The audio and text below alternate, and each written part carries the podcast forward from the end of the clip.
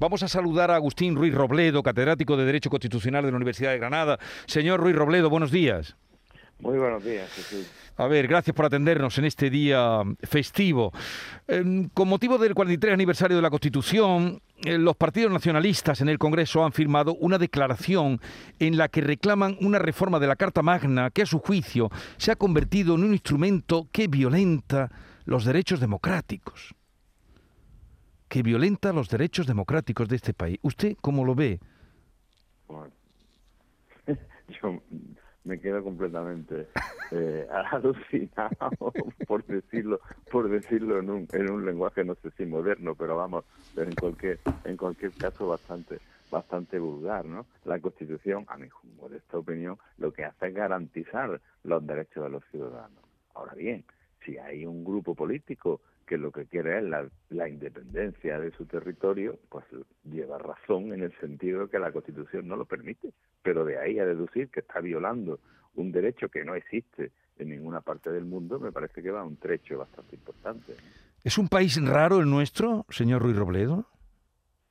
Sí, sí, es, un raro, es un país hermoso, es un país, es un país complicado y desde luego es un país en el que hay ciertas fuerzas políticas que tienen una repercusión mediática y una incidencia en el Congreso y en el Senado, a mi juicio, superior al porcentaje de votos que recibe, ¿no?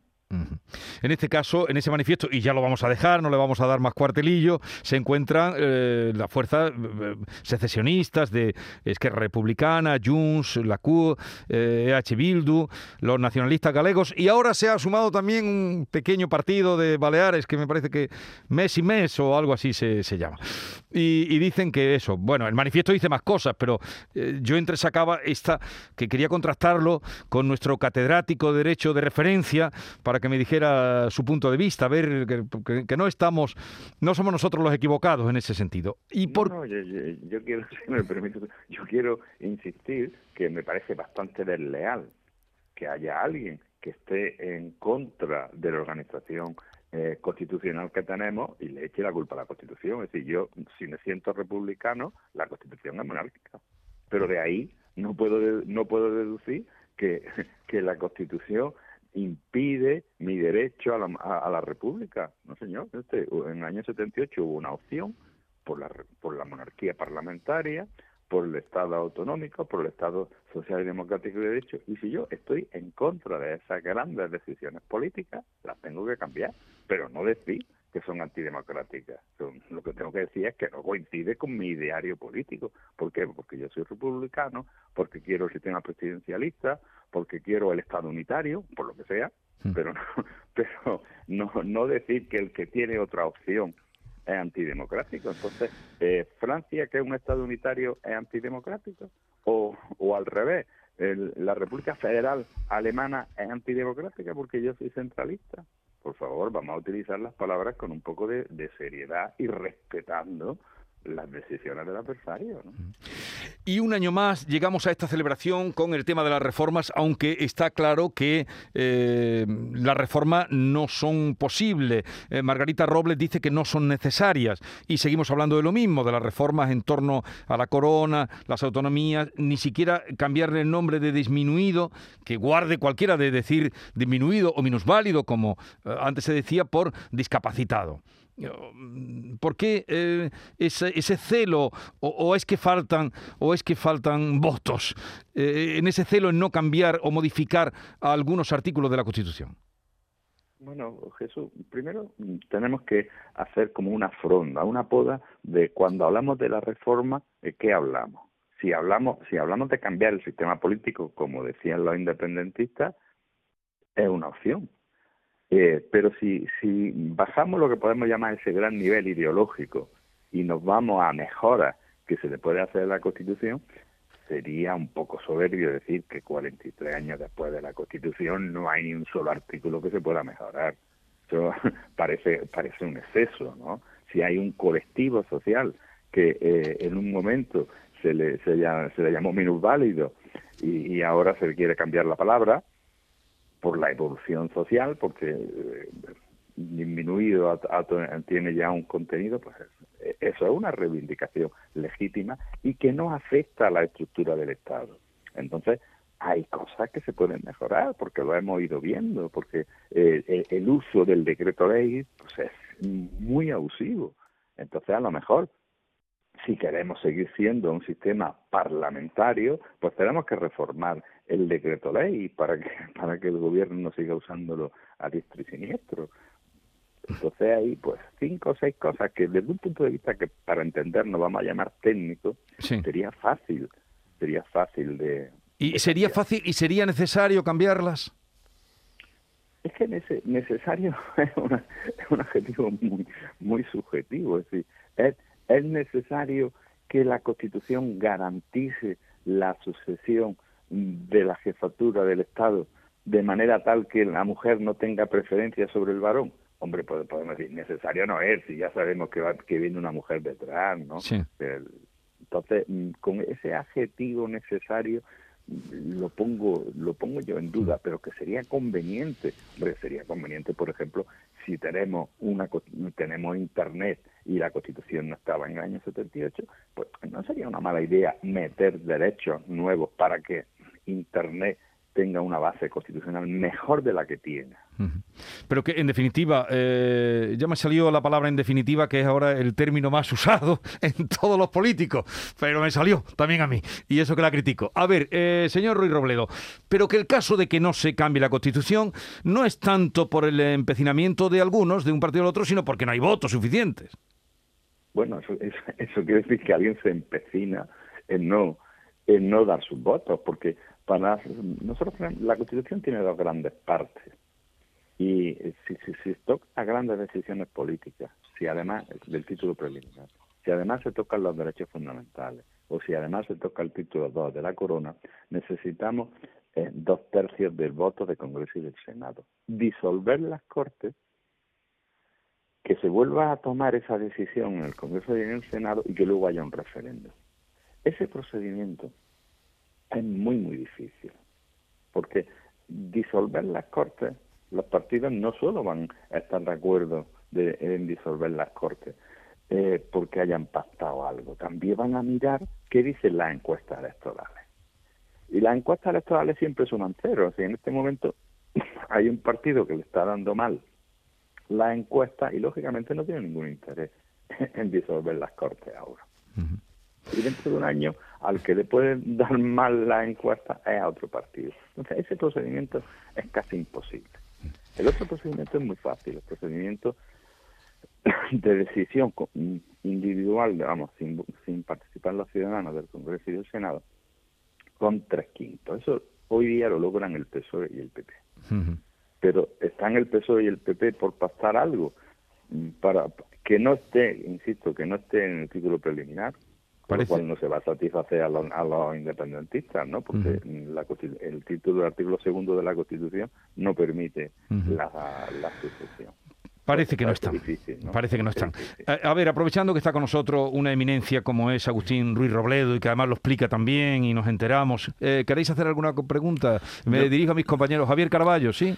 Sí, sí, no, es, que eh, además estoy muy de acuerdo con, con don Agustín porque, eh, a ver, la Constitución, y, y, esto fue además por, por presión de la izquierda, se blindó para que en el futuro, porque esta es la constitución más duradera y más próspera que tenemos en la historia de España, se blindó para que no hubiera ningún movimiento reaccionario que pudiera cambiarla fácilmente. Y, esto fue por, presión fundamentalmente de la izquierda cuando salimos de la dictadura. Y ahora eh, ese blindaje que tiene nos protege eh, precisamente frente a algunos movimientos como estos nacionalistas que se declaran ellos de, izquierda, que yo no creo que lo sean, pero eh, se declaran de izquierda. Entonces, afortunadamente, el, el, tronco central de la Constitución eso no se va a cambiar, no va a variar.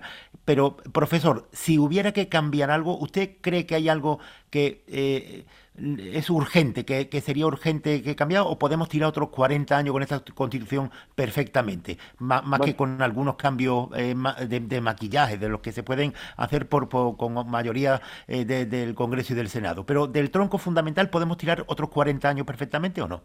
Sí, vamos a ver. El, hablando de errores que tiene que, tiene la Constitución. Una idea que es muy buena es la que tuvieron los constitucionalistas de decir, hay decisiones políticas fundamentales. y estas vamos a hacer que casi no se puedan cambiar. queremos un sistema de monarquía parlamentaria, queremos un Estado autonómico.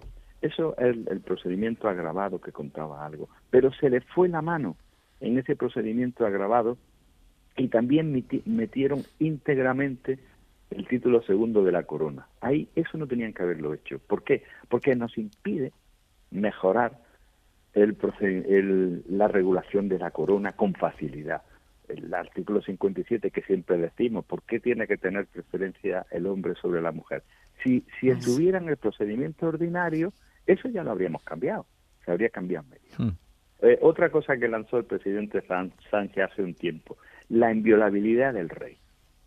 Si no estuviera con el procedimiento agravado, pues podríamos distinguir con cierta facilidad entre el rey como persona política, que es inviolable, y el rey como persona particular, que no tiene por qué tener una preferencia especial sobre el resto. Bueno, pues al estar en el procedimiento agravado, tampoco podemos hacerlo. Entonces, una cuestión que sería importante cambiar sería ese procedimiento, ¿no? Reducir el procedimiento agravado, dificilísimo, a las grandes decisiones políticas, al título preliminar, y no tenerlo en los demás artículos. Eso, eso creo yo, si yo tuviera que elegir una cosa, sería mejorar el engranaje de reforma para hacerlo más fácil. Pero dicho esto, el problema no está en la Constitución. Si, si nosotros tenemos el doble, el doble, la doble tasa de paro que tiene que tiene Europa, no está por la Constitución. A lo mejor hay que revisar el estatuto de los trabajadores. Digo desde el punto de vista legal, ¿no? Pero no, no está la Constitución.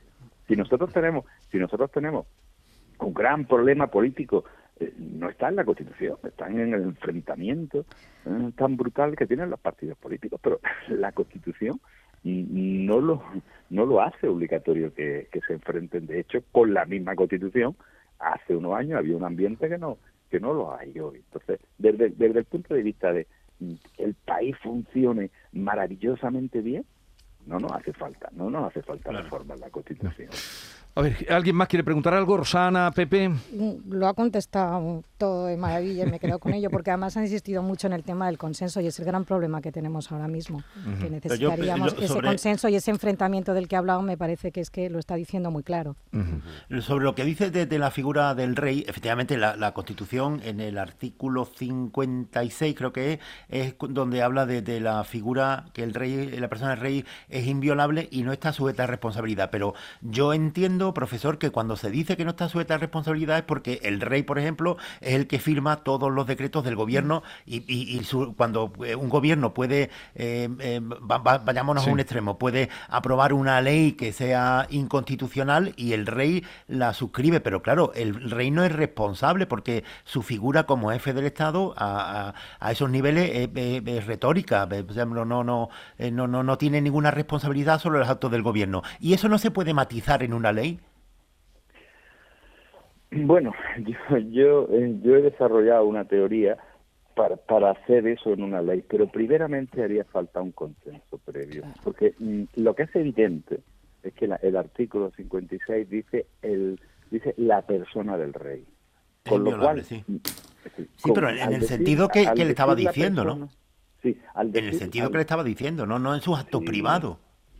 Sí, pero pero eso es una interpretación sabía que hace Mautillo pero no lo ha hecho el Consejo de Estado cuando alguna vez le ha salido indirectamente, no lo han hecho los tribunales cuando se ha puesto alguna demanda al rey por paternidad, es decir, la interpretación dominante y la interpretación que estaba en el año 78 era que el, el rey como persona pública, como persona privada, no puede ser residenciado ante los tribunales. Eso es evidentísimo, porque además en todo el derecho comparado y en todo el derecho histórico siempre ha sido así.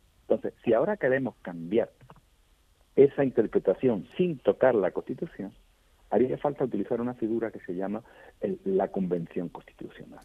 ¿Qué digo yo? Que eh, eh, fueran un día al Palacio, eh, al, al, Palacio Real y firmaran un documento los líderes que estuvieran de acuerdo diciendo interpretamos el artículo 56 eh, como una inviolabilidad del rey como persona pública, sin afectar a los actos privados de don Felipe de Borbón. Y lo firmaron. Y el rey estuviera allí delante. Y a continuación hacemos lo que usted acaba de decir, cogemos la ley orgánica del Poder Judicial y donde tenemos un artículo que dice que el antiguo rey eh, tiene fuero especial y solamente puede ser juzgado por el Tribunal Supremo, añadimos, el rey actual en su actos privados solamente podrá eh, ser eh, juzgado ante el Tribunal Supremo.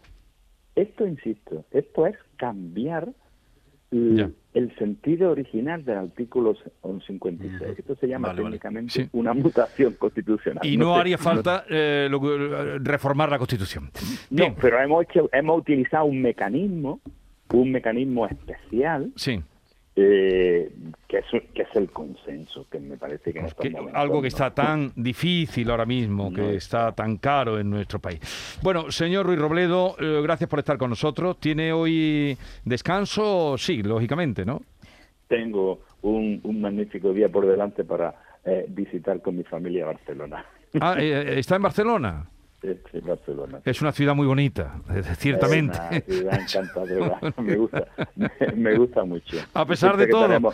sí, tengo familia y siempre que podemos venimos. Ah, a pesar, gracias por atendernos estando de vacaciones en Barcelona. Feliz estancia. Agustín Ruiz Robledo, catedrático de Derecho Constitucional de la Universidad de, de, la Universidad de Granada. Un abrazo y hasta pronto. Este Adiós.